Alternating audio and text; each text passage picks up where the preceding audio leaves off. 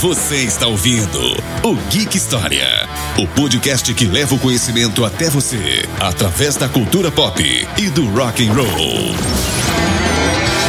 Fala galera, aqui é o Edu Molina e nós estamos começando o podcast do Geek História. É isso aí, o Geek História mudou o formato. Antes nós estávamos lá no YouTube com o nosso canal, que ainda continua lá, com mais de 50 vídeos que você pode assistir, mas agora também estamos começando esse novo projeto, mantendo sempre a nossa essência de levar o conhecimento para você através da cultura pop, discutindo os vários temas aí através de filmes, séries, histórias em quadrinhos e óbvio, não podemos deixar de fora o bom e velho rock and roll.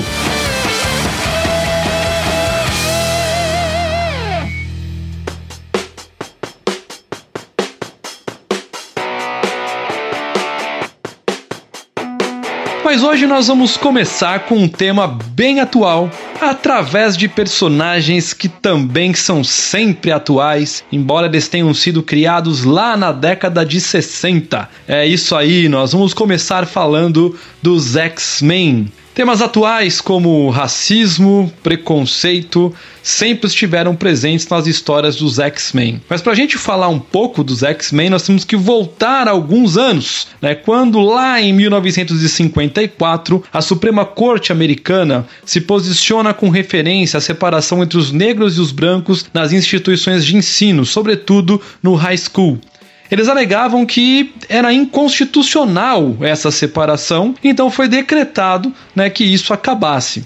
A população americana ignorou completamente essa determinação judicial e continuou né, com o racismo e com esse segregacionismo, inclusive nos espaços públicos. Para quem não sabe, os negros, por exemplo, não podiam né, frequentar os mesmos locais que os brancos, em restaurantes, bares, é, até mesmo nos ônibus, né, não era comum. Né, os negros eles podiam circular nos ônibus desde que se sentassem nos fundos e com uma cortininha ali para ninguém ver. E se entrasse um branco, né, e o negro estivesse sentado em algum lugar, ele era obrigado a se levantar e dar o lugar para esse branco se sentar. Lá em 1955 teve um caso em que estourou, né, como uma bomba nos Estados Unidos. O caso da Rosa Parks, uma negra que se recusou a ceder o lugar dela no ônibus para um branco e ela acabou sendo presa. Com isso, né, começa todo aquele burburinho que estoura na década de 60 com o movimento dos direitos civis dos negros nos Estados Unidos, que foi encabeçado por ninguém mais, ninguém menos do que Martin Luther King e Malcolm X. Nesse contexto, no início da década de 60, mais especificamente ali em 28 de agosto de 63, Martin Luther King, ele vai até Washington no seu famoso discurso I Have a Dream e ele fala sobre o sonho de ter uma América e um mundo que exista igualdade entre negros e brancos. O discurso proferido em Washington revolucionou a época porque ele reuniu cerca de 250 mil pessoas, 250 mil pessoas contra as políticas racistas e pelos direitos civis dos negros nos Estados Unidos. E um detalhe interessante que talvez a maioria não saiba: não eram apenas negros que estavam ali. Estima-se que algo em torno de 25 a 30% das pessoas que estavam ali eram brancos, brancos que acreditavam no fim dessa política racial, que acreditavam no sonho do Martin Luther King. E isso é uma coisa que vale a pena a gente pensar. O Martin Luther King, ele não começa falando, galera, eu tenho um plano pra gente resolver essa questão racial. Ele começa falando sobre algo em que ele realmente acreditava. Então isso mostra, né, que quando ele fala em algo que ele acredita, ele atrai as pessoas que também acreditam naquilo. E é por isso que as pessoas seguiram Martin Luther King. É por isso que ele é considerado como um dos grandes líderes da história, porque as pessoas o seguiram porque simplesmente queriam segui-lo e acreditavam no seu discurso, acreditavam naquilo que ele também acreditava. Os X-Men, criados também em 63, nesse contexto dessas revoluções sociais, acabam trazendo um pouco de voz para essas pessoas que lutavam contra as questões raciais. Né? A década de 60 nos Estados Unidos traz essas revoluções e culmina no final da década, por exemplo exemplo, com a ascensão do movimento hippie. Quando se vai criar os X-Men, não podia ser diferente. As inspirações para a criação dos seus principais personagens, Professor Xavier e Magneto, foram ali Martin Luther King e Malcolm X. Quando nós olhamos para o Professor Xavier, nós vamos ver nele o Martin Luther King, tanto na sua postura quanto no seu discurso, nos seus sonhos de uma convivência pacífica entre humanos e mutantes. Inclusive, muitas das falas do Professor Xavier são bem semelhantes ao de Luther King ao longo da sua trajetória. O Magneto já é mais o lado do Malcolm X, mais radical na sua forma de lidar com a questão da segregação, defendendo inclusive né, que esse separatismo seria muito benéfico e que a violência era um recurso aceitável para a autoproteção. Os dois defendiam a mesma ideia, mas através de pontos de vistas diferentes. E os dois foram grandes líderes desses movimentos, tanto Martin Luther King quanto Malcolm X. E isso fica muito explícito nas relações entre o professor Xavier e o Magneto. Dois amigos que acreditam na mesma causa, mas que defendem pontos de vista diferentes. Isso fica muito claro nas histórias em quadrinhos e também nos filmes dos X-Men. E aí vale um comentário, né? Os filmes são muito ruins, gente. Particularmente acho os filmes bem, bem fracos fraquinhos, né? Com exceção, é, se eu não me engano, do X-Men 2, né? Que é um filme bem interessante, né? É um filme que aparece o Noturno, né? Que traz um,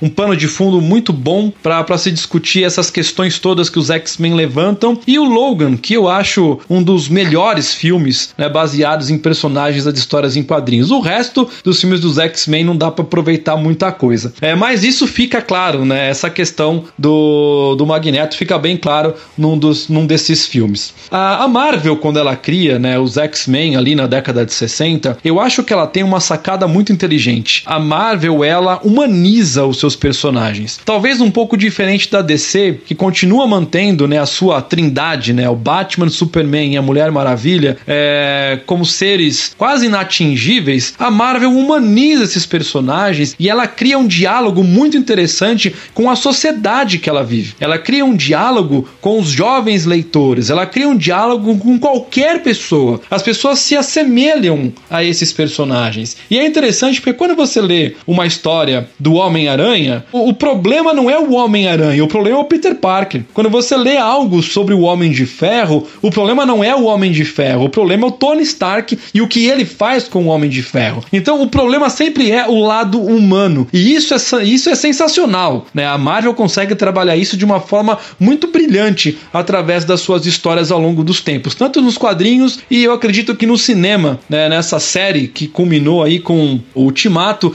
eu acho que eles conseguiram trazer um pouco disso também para as telas dos cinemas. Eu acho isso muito legal, essa luta, né, esse diálogo que eles criam com a sociedade e mostram através dessas histórias que não podem existir espaços nem para o ódio e nem para a intolerância. E eu me lembro de uma frase dita pelo Scott Summers na história Deus ama o homem mata quando ele se se, depara com William Stryker. Ele diz o seguinte: rótulos arbitrários são mais importantes do que a maneira como levamos a nossa vida? O que supostamente somos é mais importante do que o que realmente somos? Ele questiona o William Stryker, que era um reverendo que pregava no seu programa de TV o extermínio dos mutantes. Né? Ele achava que os mutantes eram algo do diabo e que eles deveriam ser exterminados. Ele liderava um grupo né, de pessoas chamadas de purificadores que tinham como premissa elimitar a raça mutante do país. Mas não era só a raça mutante, né? Os negros também foram alvos desses purificadores. Tanto que logo no começo da história,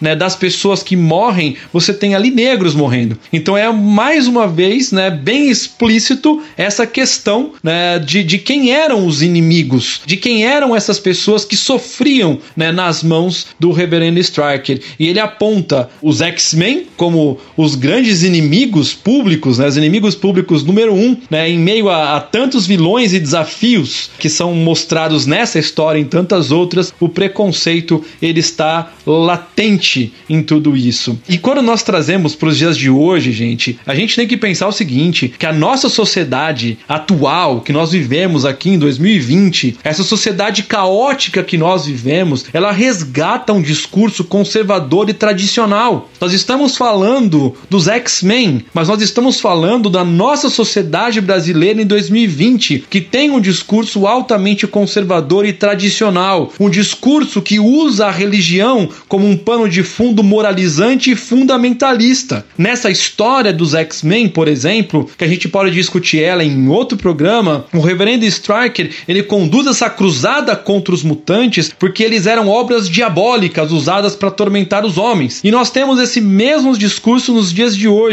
É um discurso que permanece no Brasil. É o discurso, por exemplo, contra os negros, é o discurso contra as mulheres, é o discurso contra a comunidade LGBTQIA. É esse mesmo discurso que quer estabelecer um padrão moral, esse padrão moral estabelecido por uma elite dominante, uma elite hétero, uma elite branca, uma elite que se sobrepõe às outras, ou se acha né, que se sobrepõe às outras por uma questão de status, de cor de pele, de escolha sexual, de opção sexual. Então eles estabelecem o padrão da sociedade. E nós estamos vivendo em 2020 a mesma coisa. Né? O discurso dos X-Men surge na década de 60. As questões raciais são discutidas desde antes da década de 60. Né? Esses problemas são discutidos de, quase desde que o mundo é mundo, de uma raça sendo superior à outra, né? de uma etnia se colocando sobre a outra. A nossa história é contada do ponto de vista europeu. Ela não é contada do nosso ponto de vista, da questão do índio. Esse índio que continua sendo injustiçado nos dias de hoje aqui no Brasil. É, nós precisamos entender né, que essas questões elas precisam ser discutidas e elas precisam ser chamadas à atenção. Nós precisamos discutir isso. Martin Luther King fez isso na década de 60. Ele marcou a história porque ele ousou fazer aquilo. Né? Quando nós olhamos para os dias de hoje, nós temos movimentos sérios fazendo isso. Né? Lá nos Estados Unidos, por exemplo, após a morte do George Floyd, o caso da Breonna Taylor, nós temos ali pessoas engajadas nessa luta. Né? Os atletas da NBA, por exemplo, lá na sua bolha, todos eles utilizando a sua força, negros e brancos utilizando a sua força, utilizando a sua imagem, a sua voz para tentar combater isso. E o que nós estamos fazendo aqui no Brasil? É, o, o que nós estamos fazendo para lutar contra esse tipo de preconceito? É algo que fica muito interessante quando nós olhamos lá no X-Men 2, uma cena em que o Homem de Gelo, né, o Bob, ele conversa com os pais dele e ele conta que ele é mutante. Os pais olham para ele e a pergunta é: Você já tentou não ser mutante? Você já tentou não ser negro? Você já tentou não ser gay? Você já tentou não ser lésbica? Você já tentou não ser o que você é? É essa pergunta que está implícita ali. É preciso entender essas coisas, é preciso entender né, que a luta continua por tudo isso. Eu ainda vejo né, que muitas pessoas que acompanham os X-Men são capazes de defender os mutantes, mas são incapazes de aceitar um negro, são incapazes de aceitar uma mulher, são incapazes de aceitar alguém do membro da comunidade LGBTQIA, né, no seu convívio social ou até mesmo na sua família. Eles defendem a causa dos X-Men, eles olham, eles compreendem, eles acham que tá certo, eles têm ali né, os seus personagens preferidos, eles eh, discursam sobre esses personagens, mas quando acontece dentro da sua casa, na sua família, com seus amigos, eles são os primeiros a renegarem. Então nós precisamos entender que o discurso que os X-Men traz para as histórias em quadrinhos, para os seus filmes, o discurso que eles trazem para os desenhos, esse discurso ele permanece um discurso forte de luta contra essa segregação, de luta contra o preconceito, de luta contra o racismo, de luta contra o feminismo, de luta contra a homofobia. Os X-Men trazem isso para a sociedade e nós precisamos nos posicionarmos mediante isso. Nós precisamos entender qual o nosso papel na sociedade e como nós temos usado o nosso papel. É isso que os X-Men trazem nessa sua essência. Nós podemos discutir os X-Men e várias outras das suas histórias ao longo aqui dos nossos outros podcasts.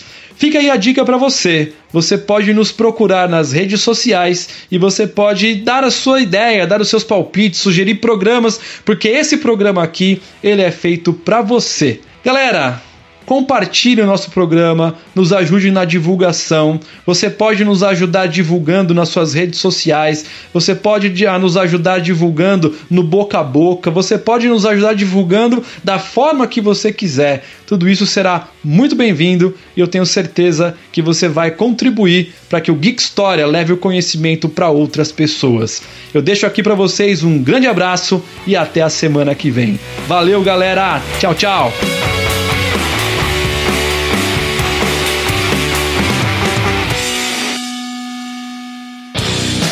Siga o Geek História nas redes sociais. Estamos no Instagram, Facebook e também no YouTube. Confira os links na descrição deste episódio.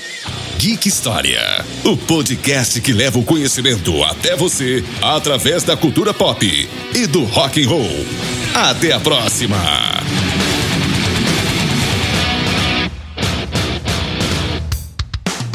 Este podcast foi editado pela Nabecast Assessoria em Produção de Podcasts e publicado pela Nabe Podcast Network. Saiba mais visitando www.nabecast.jp ou buscando nabecast.jp nas redes sociais.